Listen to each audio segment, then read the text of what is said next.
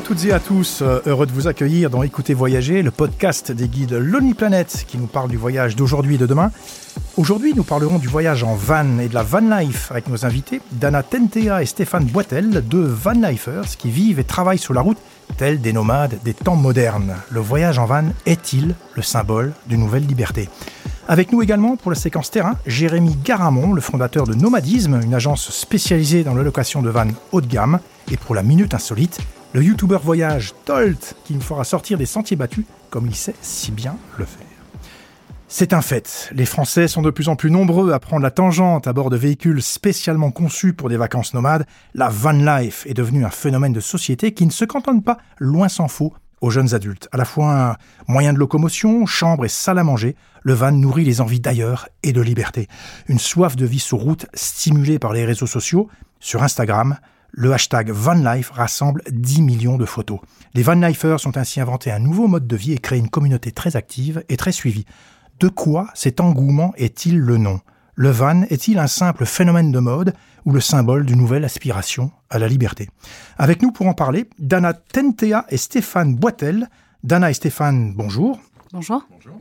Alors la vie en van, euh, vous connaissez particulièrement bien puisque vous la pratiquez au quotidien. Vous vivez et travaillez dans un van. Dana, dans une autre vie, vous étiez avocate en droit des affaires et Stéphane, vous étiez informaticien. Un jour, vous avez eu envie de vivre différemment et en 2016, vous avez quitté la France pour vous embarquer dans une aventure au long cours, en van, à travers les Amériques. Un périple qui vous a conduit du Canada à l'Alaska ainsi qu'au Costa Rica. Vous avez créé un blog, le Monde de Tikal, dans lequel vous partagez votre expérience de la vie nomade et vous avez publié en mai 2021 aux éditions Erol, Van Life et Vie nomade, Vivre, voyager, travailler sur les routes, un ouvrage consacré à la vie en van. Avec un tel parcours, autant dire que vos éclairages nous seront précieux. La première question que je voudrais vous poser à tous les deux avant d'entrer dans le vif du sujet, c'est pourquoi voyagez-vous? Eh bien, c'est très simple, c'est devenu une évidence, c'est pour euh, se sentir vivant. On a quitté un quotidien qui ne nous correspondait pas, dans lequel on, s'ennuyait pour euh, prendre la route et, C'est pénible le droit des affaires? C'est, il faut que ça soit une passion, ça n'était pas la mienne. Ah, je comprends mieux, d'accord. Et vous, Stéphane? Pourquoi voyagez-vous? Bon, vous n'étiez pas avocat droit des affaires, mais vous étiez en informatique. Hein, oui, mais pour la, ouais, pour la découverte, pour voir des nouveaux paysages, pour euh, découvrir, découvrir, c'est ça, en permanence. Quoi. Alors, mon autre question, cette fois-ci, elle est plus ciblée, c'est pourquoi voyagez-vous en van, justement? Alors, grand débat. En fait, euh, au, départ, on avait euh, cette envie de voyage au long cours et puis on avait aussi cette envie d'avoir un fil rouge euh, sur notre parcours et de ne pas multiplier les, les, vols et les billets d'avion et les, les, voyages voilà, en saut de puce. Le van, du coup, s'est imposé un peu comme une évidence pour nous parce que c'était un moyen de traverser des territoires de découvrir des gens, d'aller à la rencontre de la nature, de populations locales, tout en ayant notre maison avec nous. Alors, est-ce que le van, justement, il est synonyme pour vous de, lenteur, de ce qu'on appelle euh, le slow travel? Complètement. Oui, totalement. Nous, c'est pour nous, euh, on a commencé par voyager en van comme on voyageait avant en sac à dos, et on courait après le temps. On n'avait pas compris en fait que, que qu'être sur la route pour une longue durée et être euh, dans un van comme ça au quotidien, c'était avoir un autre rythme de vie. Et petit à petit, ça nous a, ça nous a un peu percuté et on, s'est mis à ralentir et à prendre un rythme qui allie à la fois contemplation, parcours sur la route et voyage sur la route et en même temps euh, temps de découverte. Et en fait, j'entends un petit peu à travers vos propos, il y a un petit peu, alors pas forcément un rejet de l'avion, mais vraiment une prise de distance avec les autres modes de transport. Est-ce que ça, est-ce que c'est vraiment ça aussi le van, la vie en van? Je ne sais pas si c'est le cas pour tout le monde, mais pour nous, oui, ça a de plus en plus d'importance. Ne pas prendre l'avion, diminuer son empreinte carbone. C'est ça, sur la globalité, de diminuer son empreinte carbone. Quoi. Donc euh, l'avion, c'est quand même assez polluant, et si on peut euh, éviter ça assez facilement, euh, c'est toujours ça de gagner. Quoi. Vous avez commencé comment? Vous avez acheté un combi comme tout le monde au départ, un combi vintage que vous avez aménagé ou vous avez pris quel On a acheté un, un van qu'on voulait un peu différent. C'est un van pour le coup 4x4, donc qui est qui est un peu passe-partout et tout-terrain et euh, qu'on a aménagé nous-mêmes pour, euh, pour aller découvrir l'Amérique avec l'idée de, de, sortir des sentiers battus. Ah oui, là vous êtes vraiment sorti des sentiers battus parce que votre premier euh, voyage, si j'entends bien, c'est oui, c'est l'Amérique du Nord au départ. C'est ça. Ça valait le coup vraiment? Oh là oui. Ah oui, sortir des sentiers battus, vous avez pu aller dans des endroits magiques que, vous n'auriez pas forcément découvert de cette façon-là. Tout à fait. Donnez-nous quelques exemples, faites-nous rêver. Oh là là, bah, juste les parcs nationaux américains, il y a, pas mal de, routes 4x4 qui sont faites ah et dessinées que aux 4x4, qui sont ouvertes à tout le monde, mais avec quatre roues motrices. Et ça te permet de rentrer dans des, coins euh, complètement isolés, mais quand même un peu euh, prévus pour où on, ne perturbe pas la nature autour, etc.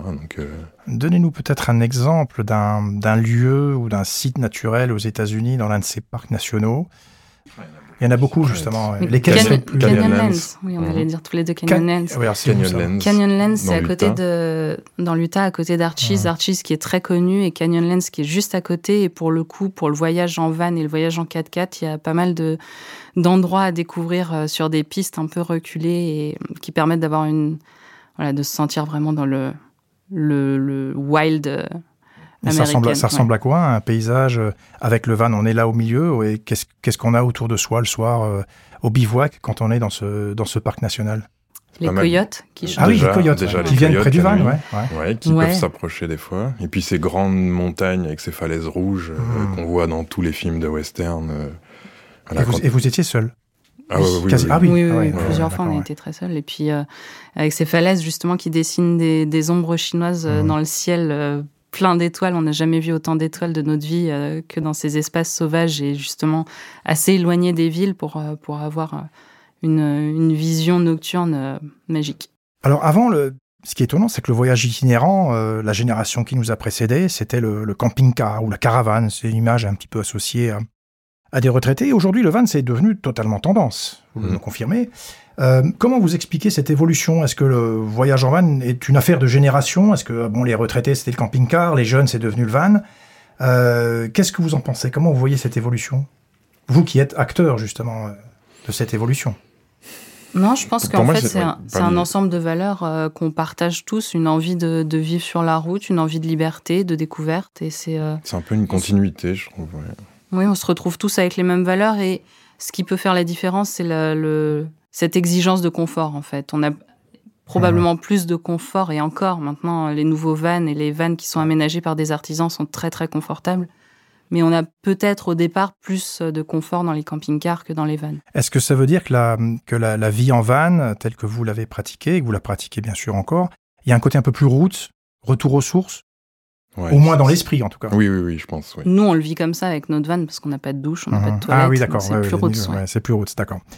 Euh, alors le van, c'est l'expérience d'une certaine forme de vie en liberté, vous venez de, nous le dire, euh, mais tout le monde ne souhaite pas nécessairement investir dans un van et larguer les amarres pendant longtemps. Alors pour celles et ceux qui voudraient goûter à la vie en van le temps d'un week-end ou d'une semaine, il existe une formule dédiée, la location de van. C'est ce que propose Jérémy Garamond, le fondateur de l'agence Nomadisme, spécialisée dans la location des vannes de luxe. On écoute Jérémy qui nous fait part de ses éclairages, c'est la séquence terrain. Bonjour, la flotte de véhicules nomadisme est composée d'une douzaine de véhicules euh, nous avons soit donc du 4 places avec euh, un lit arrière et un lit euh, sur le toit, soit des deux places qui euh, ont un lit à l'arrière du véhicule. Et dans tous les cas, les véhicules sont équipés d'une cuisine, d'une salle de bain fermée avec tous les équipements nécessaires, douche, toilette, lavabo. Et, voilà. De plus en plus de Français souhaitent pouvoir s'évader. Donc le tourisme itinérant est un marché qui se développe fortement. Ça n'est plus réservé simplement à certaines classes d'âge ou certaines classes de population, c'est en train de se démocratiser et s'ouvrir à tous. Le terme van vient de euh, ce que Volkswagen a fait depuis euh, des décennies maintenant avec euh, effectivement le fameux combi Volkswagen qui est un très bon produit et il y a maintenant un segment intermédiaire qui s'appelle le fourgon aménagé, un peu plus grand que les combis Volkswagen, sans pour autant être aussi grand que les camping-cars, donc qui essaie de mélanger un peu les avantages pour proposer une solution alternative. Les tarifs vont démarrer allez, on va dire entre 60 et 80 euros au jour euh, pour un petit van, donc euh, pour deux personnes, sans salle de bain, euh, voilà, et ça peut monter jusqu'à 350, 400 euros par jour pour des véhicules qui vont être totalement équipés, donc euh, qui vont être loués avec des draps et une literie de qualité, avec euh, de la vaisselle et pas une vaisselle plastique, des barbecues euh, efficaces. On propose même un vidéoprojecteur pour ceux qui souhaiteraient se faire une toile sous les étoiles. Le van ou le tourisme itinérant et l'écotourisme sont tout sauf incompatibles. Un grand nombre d'acteurs dont nous faisons partie euh, adhèrent à des associations, incitent et fait signer des chartes d'engagement sur le respect de la nature et de l'environnement, mais on se rend compte à l'usage que le tourisme itinérant attire assez naturellement des personnes qui ont tendance à être très respectueuses de l'environnement. Nous avons énormément de demandes sur la Normandie. La Normandie a fait beaucoup en termes d'attractivité depuis euh, 3-4 ans maintenant. Nous avons énormément, énormément de clients qui partent euh, dans ce coin-là, avec euh, qui, de ceux qui vont vouloir faire un séjour autour du thème des plages du débarquement, pas mal de demandes aussi sur la région du Cotentin et qui présente euh, un littoral absolument somptueux. Je ne viens pas du Massif central, mais j'ai tendance à avoir une grande préférence pour le Massif central qui présente énormément d'avantages pour le tourisme itinérant. Et le Massif central a cet avantage d'être très sauvage, d'abord moins connu, étonnamment, qui offre également une diversité de paysages euh, forte. Alors certes, on n'y retrouvera pas une mer ou un océan, mais les points d'eau ne sont pas euh, absents. Quand la météo n'est pas bonne dans le nord de l'Auvergne, on n'est jamais qu'à 200 ou 300 km des Cévennes et, euh, on peut s'y rendre et retrouver euh, une météo parfois plus clémente. Euh, et puis quand ce n'est pas le cas, bah, on va se retourner vers le Brac, on va aller faire les gorges de l'Ardèche. il y a énormément de choses dans ce coin-là qui sont très intéressantes.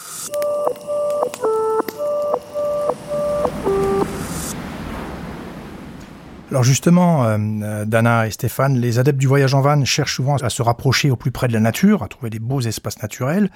Euh, beaucoup voient dans ce mode de transport une manière de, communier avec l'environnement. En même temps, c'est un petit peu paradoxal parce que euh, certes, c'est pas la consommation, euh, l'empreinte carbone de l'avion, mais il y a quand même des vannes qui restent assez polluants. Comment est-ce qu'il n'y a pas une contradiction et comment vous vous faites pour concilier à la fois voyage et respect de l'environnement? Est-ce qu'il y a des, bonnes pratiques qu'on développe quand on fait la vie en van Ouais, c'est sûr que c'est un sujet un peu compliqué parce qu'on se sent parfois dans un espèce de paradoxe à voyager en van tout en tout en prônant le, respect et la préservation de l'environnement. Et pourtant, euh, pourtant c'est un moyen pour nous de, d'atteindre un, objectif qui est euh, bah, la, sensibilisation à la préservation de la biodiversité, la, sensibilisation à la protection de la nature. Et comment vous faites Il y a différents moyens. on fait attention, notamment donc sur la route, on essaye de, de rouler euh, le mhm. moins possible. En fait, on fait vraiment des, du mhm. slow travel. Euh, voilà, on fait des petits sauts de puce. Sur place, quand on s'arrête, on fait hyper attention à ne pas perturber la nature autour de nous, à ne pas euh, évidemment laisser de déchets en extérieur, c'est évident, ne pas prendre euh, par exemple de douches dans des espaces naturels, dans des lacs, dans des, des choses comme ça, avec directement des produits qui peuvent être nocifs pour la nature on essaye de vraiment être, euh, ne pas laisser de traces en fait de notre passage. Est-ce que vous essayez aussi d'avoir une consommation locale? Enfin, quand vous achetez des choses, vous essayez de, faire vivre, je sais pas, des petits producteurs ou comment ça peut, comment ça peut se vivre Oui, c'est ce qu'on essaye. Enfin, en temps normal, c'est ce qu'on fait déjà. Mhm. Euh, après, c'est pas forcément simple sur la route quand on connaît pas l'emplacement et on n'a pas les bonnes adresses, etc. Mais on essaye de faire au maximum, de faire du de tendre vers le zéro déchet, de faire attention à notre consommation d'eau, de vous êtes plus vigilant finalement. Ah une question de vigilance. Puis là, on s'en rend compte tout de suite en vanne quand il faut aller mmh. remplir un réservoir. On se rend compte de ce que c'est que 50 euh, litres d'eau et combien de mmh. temps ça dure. d'accord. On est peut-être plus euh, sensible à cette question-là et donc on la gère euh, probablement mieux. Alors, j'ai parlé du hashtag en introduction, du hashtag VanLife, 10 millions de photos sur Instagram, c'est énorme. mais finalement, la van life, c'est quoi? Vous la pratiquez au quotidien? Pour nous qui ne sommes pas vanlifers, on aimerait bien savoir en quoi ça consiste. Est-ce que c'est une communauté? Est-ce que c'est des, c'est quoi la van life? Est-ce qu'il y a un état d'esprit euh, Et ça se vit comment au, quotidien? Vous nous dire, vous avez parlé aussi de V-Roots, hein, euh, voilà, est-ce que euh, c'est quoi la van life au quotidien? Alors c'est devenu un hashtag un peu commercial, c'est vrai sur les réseaux sociaux, mais pour nous c'est vraiment un ensemble de, de, valeurs et une communauté très très chouette qui se retrouve sur la route, qui partage des, des moments intenses, euh, éphémères et qui repart, euh, chacun repart dans, dans sa direction. Et c'est ça, en fait, pour nous, la van life, c'est une communauté, un état d'esprit et des valeurs qu'on partage. Concrètement, vous communiquez avec d'autres van lifers, vous avez des applications dédiées, vous faites des, des rendez-vous de van lifers, vous partagez vos... Euh, expliquez-nous un petit peu tout ça. ça ouais. ben, on est pas mal connectés sur les réseaux sociaux, on se mmh. suit un peu les uns les autres, on parle beaucoup avec des gens qui ont les mêmes valeurs que nous, mmh. qui, voilà, on se comprend très bien entre nous. Euh, et, régulièrement, quand on peut, quand on est dans le même coin, on essaye de se croiser, de passer euh, un soir, euh, plusieurs ensemble, et de partager un peu ça avec des gens qu'on connaît pas forcément au départ et avec qui ça accroche tout de suite parce qu'on est vraiment sur la même longueur d'onde. En fait, c'est comme un petit village mobile finalement. Les gens se retrouvent et forment un petit village euh, le temps de. Mais après, souvent, c'est des gens qui voyagent pas mal, donc c'est pas évident de se retrouver au même mmh, endroit au mmh. même moment. C'est ça le, caractère. Alors vous, ça va plus loin que enfin, cette van life, c'est une work life aussi, puisque vous, vous êtes des travailleurs, euh, vous travaillez dans votre van. Vous pouvez nous donner quelques, quelques explications un peu sur votre mode de vie professionnel dans un van J'avoue que ça me fascine. Vous êtes ce qu'on appelle des nomades digitaux. Exactement, oui. Alors ça consiste en quoi? C'est bah, une reconversion professionnelle pour euh, ma part. Après, Stéphane a pu, euh, a pu transposer son ancien métier pour une vie nomade. Donc en fait, vous euh, télétravaillez depuis votre van C'est ça. Exactement, mais on a des statuts d'auto-entrepreneurs tous les deux. Et on est, enfin moi je suis rédactrice web et photographe, photojournaliste. Je suis membre de l'agence Sans Lucas. Et Stéphane est développeur web. Donc on, allie différentes activités pour pouvoir travailler à distance et avoir des clients qui sont un peu, euh, un peu partout en France. Est-ce que vos clients acceptent ça, justement? Vous ne seriez pas forcément identifiable dans un lieu? Ça se passe bien? bah, Pour l'instant, ça n'a jamais posé un seul problème. Donc en fait, c'est une nouvelle façon de travailler qui est un peu passée dans les mœurs de plus en plus, bah, grâce à vous? Voilà, enfin grâce à nous, je sais pas. Et un peu au Covid aussi. Voilà, grâce au Covid a permis aussi, une émancipation de, du télétravail dans son ensemble. Exactement. et du nomadisme. Dana et Stéphane, vous êtes des pros de la van life, donc euh, je ne vais rien vous apprendre, mais je voudrais vous faire partager mon voyage initiatique en van, ma première expérience de van lifer, c'est assez récent d'ailleurs, dans une magnifique région française. C'est ma destination coup de cœur.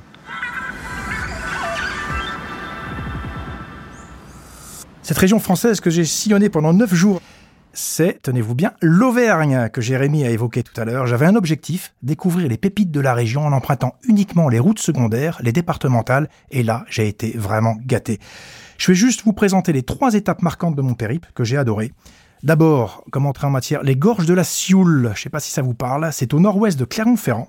La Sioule, c'est une rivière capricieuse qui se faufile dans le plateau granitique des Combrailles. Par endroits, elle fait des boucles spectaculaires et a creusé des canyons impressionnants. Je vous donne quand même les, les, euh, les roadbooks, la D915, la D109 et la D62. Notez-les bien, ces trois routes, parce qu'elles vous emmèneront vraiment aux confins de ces gorges.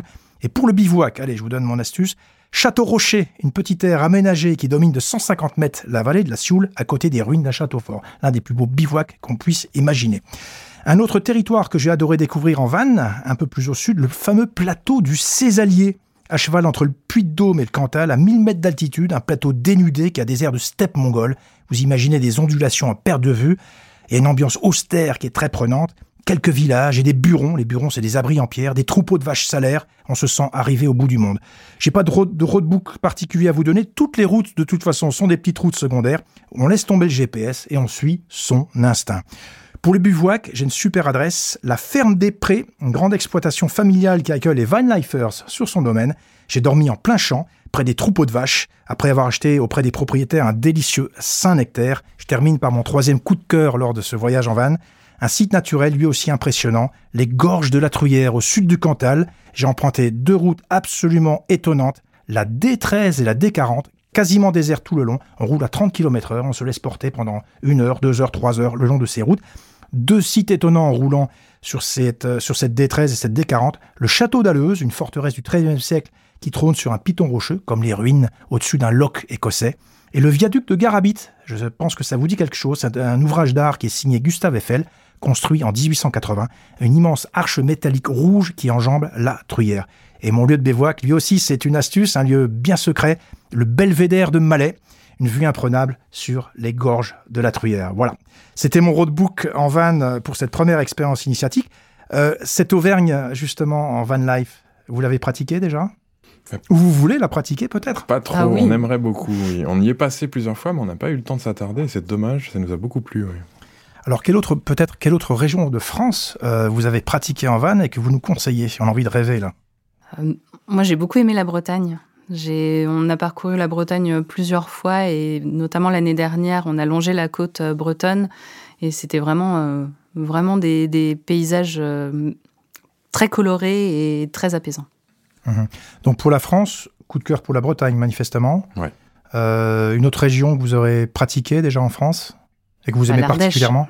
L'Ardèche qu'on a parcouru, on a vécu en Ardèche et on a profité un petit peu de l'Ardèche aussi, euh, mhm. du nord et du sud euh, en van. Et c'est, c'est en fait deux territoires totalement différents entre le nord et le sud de mhm. l'Ardèche. Donc euh, pour nous, c'est assez. Qu'est-ce qu'il y a de différent justement?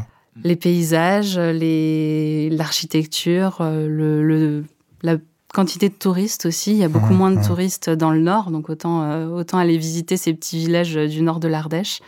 Et, et, voilà, c'est une manière de s'évader en fait assez, assez forte. Alors justement, quand vous êtes sur place, je pense notamment à l'Ardèche, euh, vous faites quoi? Vous vous arrêtez, vous visitez les, villages, les monuments, vous faites quand même un petit programme de visite? Oui, en, général, on s'arrête un peu. Euh, voilà, ce qu'on voit sur la route, on voit des panneaux, euh, monuments ou quelque chose de remarquable. On se dit, tiens, qu'est-ce que c'est? On fait un détour, on va voir. Des fois, c'est sympa sans plus. Des fois, c'est un coup de cœur. Mais euh, voilà, on Pour l'Ardèche, on avait aussi le guide, euh, le guide Lonely. C'est vrai qu'on avait le guide. Vous aviez le guide, Lonely Planète, ce, qui est, sur ce qui est très bien. Ouais, sur l'Ardèche et la Drôme. Euh, et, du coup, il nous a bien servi sur ces deux régions. Il y a peut-être un village coup de cœur que vous voulez signaler, qui vous aura marqué plus qu'un autre Vaugué. Vaugué, oui. Vaugué, qu'est-ce qu'il avait de spécial? Super joli. En bord de rivière, avec, avec des, des, jolies petites maisons. C'était vraiment un, un, gros coup de cœur sur la route. Comment vous faites pour faire un itinéraire en van, justement? Votre journée, vous la planifiez comment? Parce qu'il faut un petit peu d'organisation quand même. Vous vous dites où est-ce qu'on va? Euh, euh, Vous regardez sur une carte Vous avez euh, toute une préparation en amont? En général, ça se passe le matin, on prend notre café et on se dit qu'est-ce qu'on fait aujourd'hui? Ah oui, c'est aussi simple que ça, à l'instinct quasiment. C'est quasiment enfin, vous regardez quand même les cartes, les routes, les petits endroits un peu secrets quand même, non? Un petit peu. Après, on a appris à, vraiment saisir les opportunités et à pas trop prévoir sur la route aussi. Donc, mmh. euh, donc on, prévoit de manière un peu vague une destination, on s'y dirige et puis on se laisse aussi euh, ouvert à plein d'autres possibilités sur la route. Alors justement, le soir, comment vous faites pour trouver un bivouac? Euh, Ça se fait un petit peu à l'instinct ou alors vous préparez? Je sais qu'il y a des applications dédiées à ça. comment on organise son bivouac? Comment on le choisit? Comment on, comment on essaye peut-être aussi de ne pas être que avec des van lifers? Comment, comment vous faites ça finalement? Alors oui, il y a les applications, euh, il y en a plusieurs et pour le coup, on, a beaucoup utilisé ces applications-là, que ce soit en Amérique du Nord ou en, France un temps. Maintenant, on essaye de... Bah, on, a, on a une certaine expérience, donc on essaye aussi d'y aller un peu plus au feeling, à notre instinct, de de suivre les conseils des locaux aussi et d'écouter un petit peu ce qu'on nous dit. Et puis on, on, regarde les cartes et les cartes satellites notamment pour voir ce qu'il est possible de faire euh, dans les espaces public. Alors avec nous dans ce podcast, nous avons euh, Tolt, Instagrammeur et voyageur décalé. Alors Tolt, vous allez voir, il y a une façon bien à lui de concevoir le voyage en van. Tolt, c'est votre minute insolite. Bon, euh, voyager en van, c'est bien, mais euh, voyager en van sans avoir besoin de carburant, c'est encore mieux. Et c'est justement le défi que s'est lancé Rémi Pillot. Ce jeune ingénieur d'une trentaine d'années s'est engagé dans un projet un peu fou, convertir son vieux T3 Volkswagen à l'électrique et au solaire. Un chantier qui lui a pris trois ans et qu'il a terminé en beauté par un Tour de France de quelques semaines au départ de Marseille en septembre 2020. Il a bien sûr fallu acheter le van, rebaptiser Nano après avoir été équipé d'un moteur électrique alimenté par deux batteries d'occasion, mais aussi aménager une remorque capable d'embarquer 60 mètres carrés de panneaux solaires, et ainsi devenir 100% autonome. Car outre l'alimentation du moteur, cette mini-centrale électrique répond aussi aux besoins du quotidien comme le chauffage de l'habitacle, le chargement des appareils électroniques ou la cuisine. Tout ceci est un parfait exemple de rétrofit, un terme qui désigne le fait de convertir un vieux véhicule thermique à l'électrique. D'ailleurs, cette pratique a tellement le vent en poupe qu'elle est désormais encadrée légalement en France grâce à un arrêté publié le 13 mars 2020. Plus de raison d'hésiter donc, pour ceux qui souhaiteraient se lancer dans un projet de ce genre, vous pouvez en apprendre plus en consultant le compte Instagram de Rémi, Solar Van Trip, sur lequel il a fait le récit de ses aventures.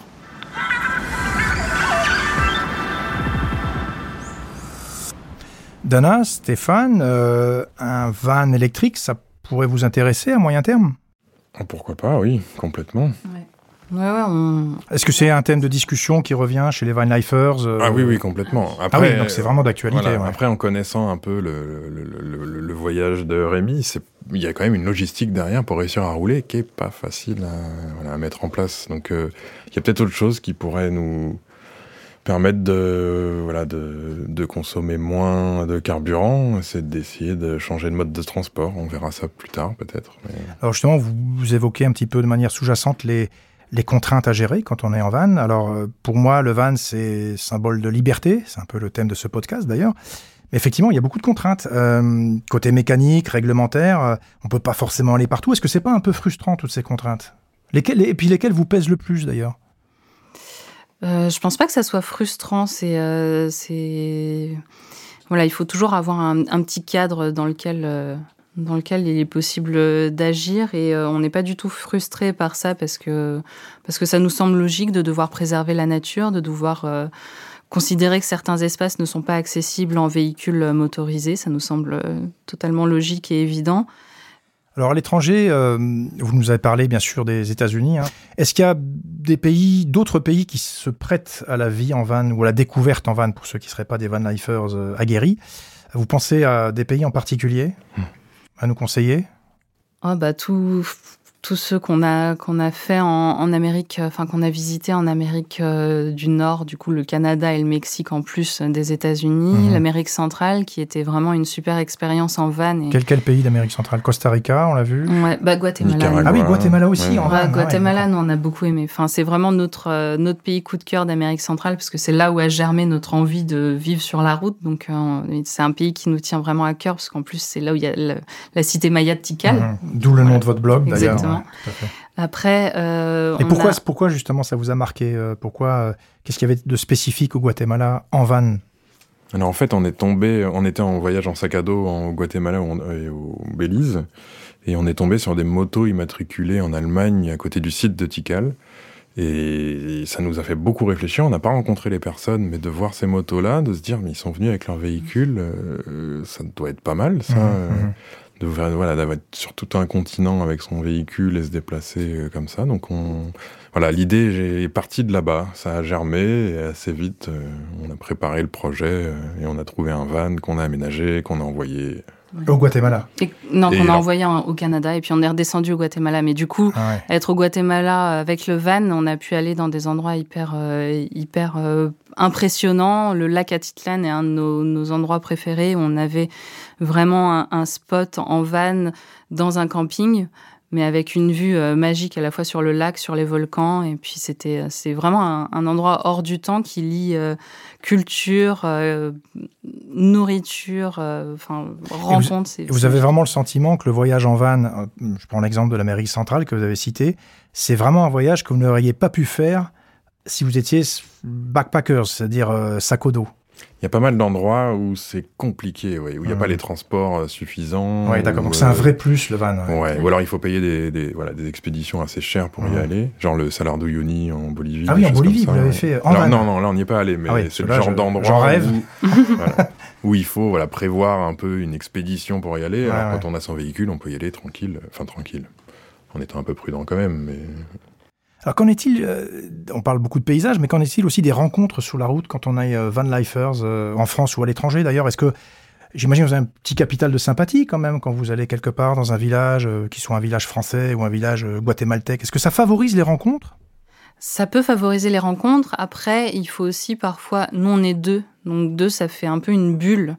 Et euh, à deux ou euh, en famille, quoique en famille, c'est quand même peut-être plus facile avec les enfants, il faut parfois aller nous vers les autres pour, euh, pour favoriser le contact et l'échange.